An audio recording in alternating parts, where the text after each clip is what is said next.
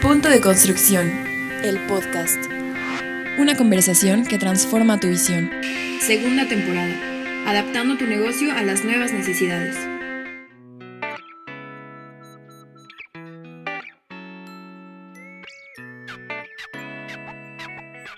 Pues bienvenidos nuevamente a este podcast Punto de Construcción patrocinado por Exposia, que el día de hoy tengo un súper invitado. La verdad es que queremos platicar sobre temas de digitalización y para eso hemos invitado a Alberto Laris Pacheco. Les voy a platicar quién es Alberto. Alberto es arquitecto, es socio de Gaia, empresa mexicana líder en el sector de la construcción en interiorismo en México. Él es egresado de la Universidad Anáhuac, donde cursó la carrera de arquitectura. Cuenta también con estudios en el Instituto Panamericano de la Alta Dirección de Empresas, el IPADE, y ha tomado un gran número de cursos relacionados con temas organizacionales, de sustentabilidad y de ventas. Aunado a sus labores diarias dentro de Gaia, dedicó más de seis años a la docencia en la Universidad Iberoamericana, impartiendo el módulo de planeación de espacios corporativos en la unidad de diplomados de extensión universitaria de esta institución. Cuenta con más de 30 años de experiencia en dirección y coordinación de construcción de espacios, este, con especialización en corporativos, hotelería, eh, data centers, cultural, educativo y residencial, entre muchos, otros proyectos. Actualmente forma parte del Consejo de Administración de Gaia y con el objetivo de mantener y fortalecer el negocio en, con un buen posicionamiento de la misma, ocupa el día de hoy la Dirección de Desarrollo Estratégico y Relaciones Públicas. Bienvenido, Alberto. La verdad es que es un gusto para mí poder charlar contigo. El día de hoy en esta, en esta transmisión sumamente especial donde vamos a hablar sobre la digitalización o la transformación de la industria en, este, en, la, en temas digitales. Creo yo, no sé si es mi perspectiva, eh, en el sentido de que la construcción es una de las que más lento se ha eh, adoptado estos, estas eh, tecnologías, la que más lento se ha transformado, este, donde las empresas fabricantes al día de hoy, te soy sincera, no saben perfectamente cómo eh, trasladar los beneficios o cómo poner las ofertas de valor que tienen dentro de sus productos en el mundo digital, que pareciera rarísimo porque la verdad es que uno, la pandemia nos ha vuelto más digitales, pero hay muchas otras industrias que son 100% digitales y utilizan este tipo de herramientas a favor. ¿Cuál es tu punto de vista? De entrada, gracias por la invitación.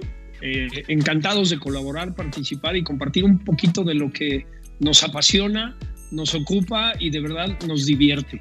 Entonces, cuando te diviertes haciendo lo que haces, creo que, que ya llevas puntos a favor, ¿no?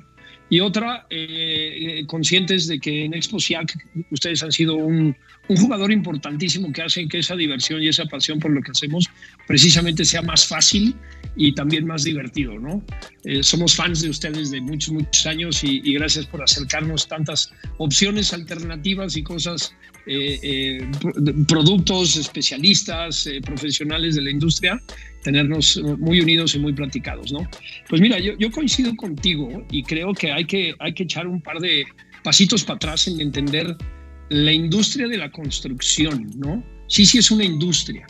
Claramente también, como, como todo lo que tiene que ver con, con mercados ya muy maduros, eh, hay muchísimos segmentos de mercado, hay muchísimas, llamémosle por así decir, especialidades, ¿no? Así como en medicina ya hay oncología, hay patología, hay cardiología, etcétera, pues en construcción también habemos muchos que nos dedicamos probablemente a varias cosas, pero dentro casi siempre de una serie de segmentos o, o especialidades, ¿no? Entonces, en la construcción hablar de infraestructura, por ejemplo, urbana, o hablar de infraestructura industrial, o hablar de hotelería, hablar de residencial, se vuelven especialidades, ¿no? Y, creo que ahí es justo y es bien importante decir que muy probablemente medir a todos con el mismo escantillón y decir algunos no están digitalizados eh, sería un poco injusto. Yo creo que sí los hay por especialidad, pero claramente lo más vistoso o, o el grueso de la industria de la construcción sí nos hemos quedado un piquito atrás, ¿no? Ahora, hablando de esa diversidad de segmentos de mercado en que, también son construcción, tienes desde la autoconstrucción, que fíjate qué interesante, ¿no? En México hay muchísima autoconstrucción de gente no forzosamente muy calificada, pero que por costumbre o por economía lo hace, hasta lo más sofisticado, ¿no? Que ahí, ahí tenemos este, Eh, de verdad, eh, por ejemplo, en el caso de ingenierías y calculistas, en México son renombrados. ¿Por qué? Porque en México nos tiembla, en México hay terremotos y tenemos calculistas fantásticos que a nivel mundial son muy reconocidos, ¿no? Entonces tenemos desde la autoconstrucción hasta lo más sofisticado y complejo, ¿no? Yo, yo te diría que en lo que a Gaia nos ha tocado ver en estos 35 años, que además te diría yo, el viernes pasado cumplimos 35 años, estamos muy orgullosos, este, nos hemos dado cuenta, sí, claramente había un rezago importante en lo digital. Y dentro de esos segmentos también hay que entender que mucho de lo que hacemos tiene que ver con integración de equipos de trabajo. Entonces, eh, entendamos que para integrar equipos de trabajo tienes desde, ahora sí que tu cliente con una intención de hacer un proyecto, ese cliente se rodea probablemente de otros especialistas para encontrar el terreno, el sitio, el edificio, eh, la zona de la ciudad donde quiere estar o las zonas de la ciudad donde quiere poner sus diferentes edificaciones, se rodea de arquitectos, de diseñadores, de ingenieros calculistas, eh, luego de constructores, probablemente de brokers de bienes raíces. Entonces, hay integración de espacios. Para que esa integración de espacios, perdón, de especialistas, para que esa integración se dé, hoy por hoy ya estamos muy acostumbrados a esta herramienta. Es nuestro teléfono inteligente, que eso es impresionante, ¿no? La cantidad de información y la calidad de información que podemos no nada más procesar para nosotros mismos, el dueño del teléfono, sino compartir a este equipo integrado enorme multidisciplinario. Desde ahí viene lo digital. Y es curioso ver las estadísticas de cuánta gente, ya deja tú profesionales de la construcción o de estos equipos integrados, arquitecto, broker, industrial, tal, eh, ya contamos con teléfonos inteligentes que podemos estar 24/7, 365 conectados. Ahí va el primer paso, ¿no? Pero ¿qué tanto usamos esa capacidad de compartir y digerir información en otros ámbitos de la construcción?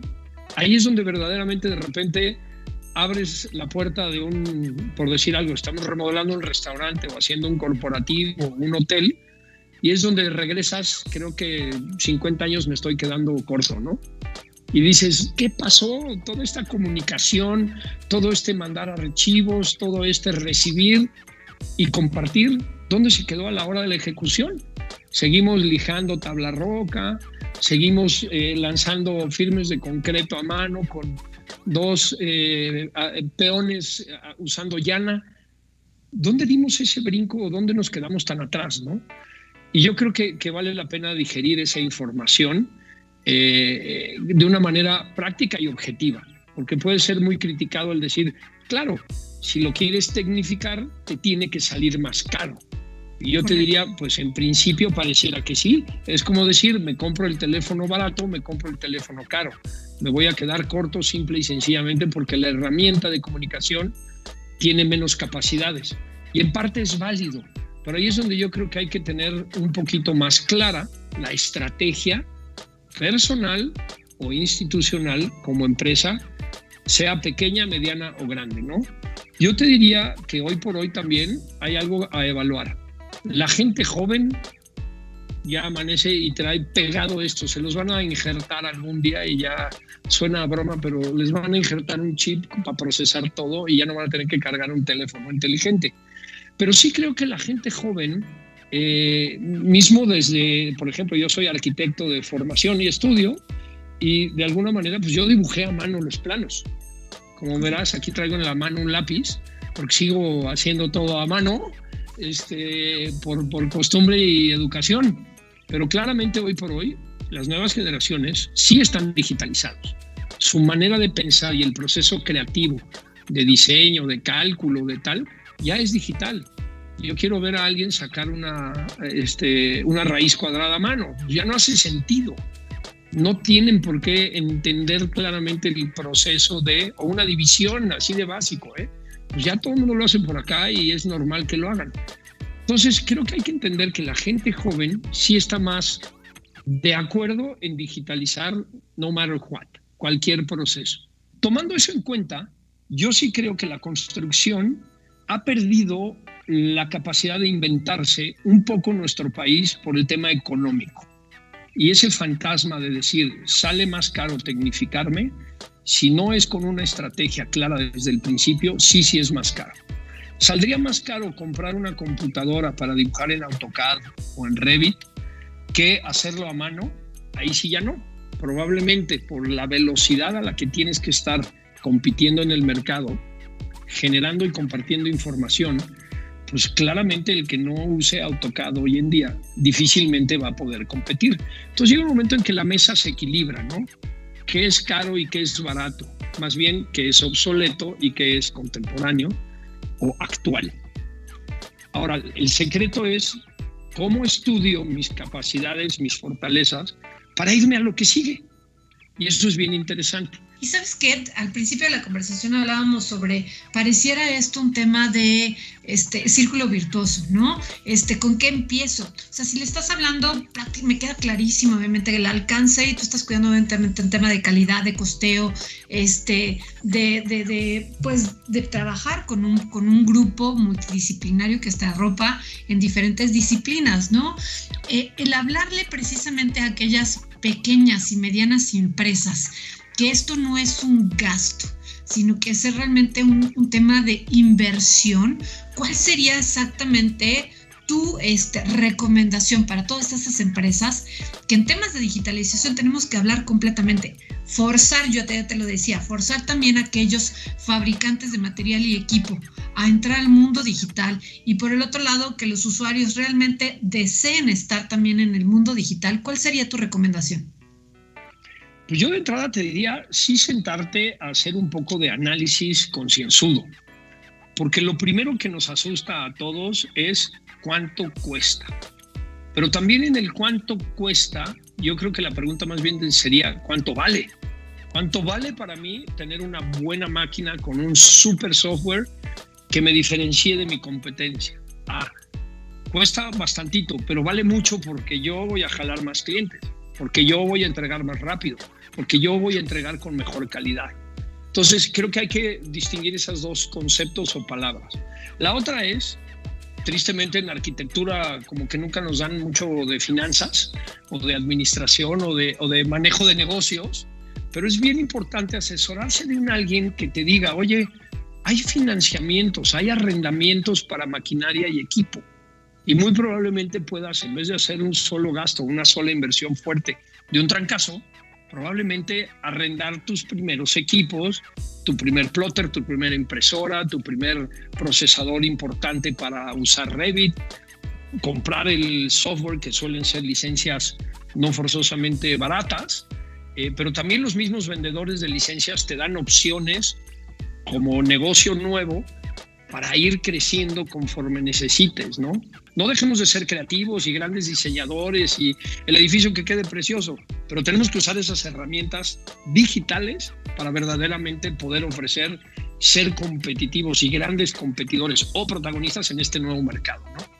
Regresando yo creo que un poco al tema de construcción, ahí es donde es un poquito más complejo, porque me dirías, oye, ¿va a haber robots que sustituyan la mano de obra barata que tiene México, yo creo que es un poco la misma analogía, es un tema de valor o costo y qué diferenciación puede traer para mí como empresa al mercado.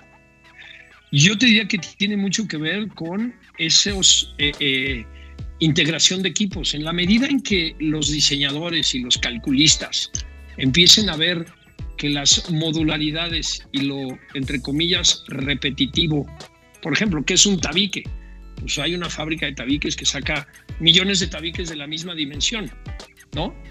Eso es una modularidad. Pero en la medida en que eso lo llevas un poquito más allá, podemos digitalizar y mecanizar más el trabajo en campo. Yo creo que mucha de la digitalización que vamos a poder dar, una, tiene que ser colectiva o en grupos integrados. Dos, que se puedan comunicar y hablar. Y tres, tomar en cuenta que la modularidad de los diseños hablando con tu constructor, hablando con tu eh, especialista, calculista, hablando con tu proveedor, vas a lograr diseños muchísimo más prácticos, más rápidos, más económicos, pero también muy basados en tecnología. Yo te diría, hay un ejemplo padre que se me ocurre y estoy seguro tú has oído hablar, ya murió, pero Zaha Hadid fue una arquitecta de origen iraquí, iraquí que vivía en Inglaterra. Ella, de hecho, ella fue premio Pritzker que cuando empezaba su vida profesional y sus diseños eran inconstruibles. Simple y sencillamente le decían, esto no se puede construir. Y era divertidísimo porque sacaba unas cosas todas futuristas, tal. ¿Qué pasó? La tecnología avanzó y ella, pues, deja tú neceando, era su tema. Así iba a seguir diseñando. Hoy por hoy hay muchos edificios construidos que se basó, sí, en su diseño, pero ella conociendo que la tecnología iba a llegar a ese punto en el que sí se pueden construir. Entonces yo te diría, no hay que asustarnos, hay que hacer la tarea, hay que reconocer que no es una labor del llanero solitario, sino multidisciplinarios, mucha comunicación y la tecnología sí, sí nos va a dar chance. Yo creo que sí hay manera. Yo estoy seguro que de verdad estos temas que al día de hoy, como dices tú, se oyen muy futuristas, este, son una realidad. Tenemos obviamente que aprender, hay mucho que aprender. Y al día de hoy el tema de trabajar desde casa, o sea, o trabajar desde lejos, nos ha permitido descubrir estas herramientas. Yo estoy de acuerdo contigo que al final del día la arquitectura es una ciencia, es un arte. O sea, el diseñar, bien lo dices tú, traes tu lápiz, pero porque, porque te encanta diseñar. Y estos trazos tan imaginativos, este, los puedes llevar a la realidad en formatos digitales para probar, para testear y por supuesto de ahí sacar un proyecto totalmente exitoso. Me encanta perfectamente esta charla, charla contigo, este Alberto este arquitecto Alberto Laris, director de Desarrollo Estratégico y de Relaciones Públicas de Gaia. Muchísimas gracias por esta conversación y por supuesto nos acercas más a una realidad digital, que es lo que tenemos que ver. Que no tenemos obviamente que tenerle miedo, que tenemos que sí aventarnos a ver cosas diferentes y a trabajar con grupos multidisciplinarios, ¿no? Este, la arquitectura no es una disciplina este, que se trabaja eh, unísona hay que escuchar perfectamente lo que está alrededor para poder entregar espacios eh, colaborativos. Me encanta esta conversación. Espero tenerte en otro, en otro punto de construcción en este podcast porque hay cosas que me encantaría conversar contigo precisamente sobre la materia que Gaia tiene. Es el diseño de interiores y precisamente cómo se ha revolucionado al día de hoy. Pero eso lo tendremos más adelante. Y Celia, yo tenía un último comentario de cierre que creo que es bien importante. A la gente joven acérquense a quien le tengan confianza, saben que hay camino recorrido y ahora sí que a los viejitos como nosotros, ¿no? Algo ya hicimos mal que se los podemos ahorrar en el trayecto. Podemos compartir mucha experiencia porque la hay en México, hay muchísimo talento y hemos metido muchas patas para llegar a donde andamos. Entonces, qué padre compartir las experiencias. Gracias por la oportunidad de nuevo, Celia, y estamos a tus órdenes cuando quieras.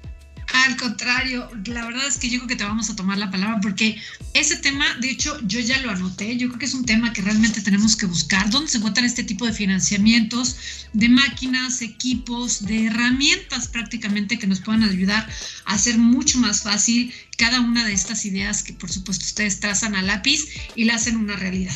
Por supuesto, a todos, muchísimas gracias nuevamente, Alberto. Y este tipo de, conversaciones las podemos seguir a través de Conexión Exposiac, de nuestra página web. También pueden seguirnos a través de Twitter, Facebook, Instagram y LinkedIn para más información y más podcasts como este. Muchísimas gracias, Alberto, por tu tiempo y participación en este espacio. Saludos, Celia. Gracias. Que estén bien todos. Punto de Construcción, el podcast, disponible en Spotify, Apple Podcast, radioarc.com y conexiones365.com. Punto de Construcción, el podcast, patrocinado por un nuevo Exposiac híbrido. Construcción, arquitectura y diseño. Vive la experiencia de Exposiac Digital del 11 al 15 de octubre y de manera presencial del 13 al 15 de octubre solo en Centro City Banamex, Ciudad de México.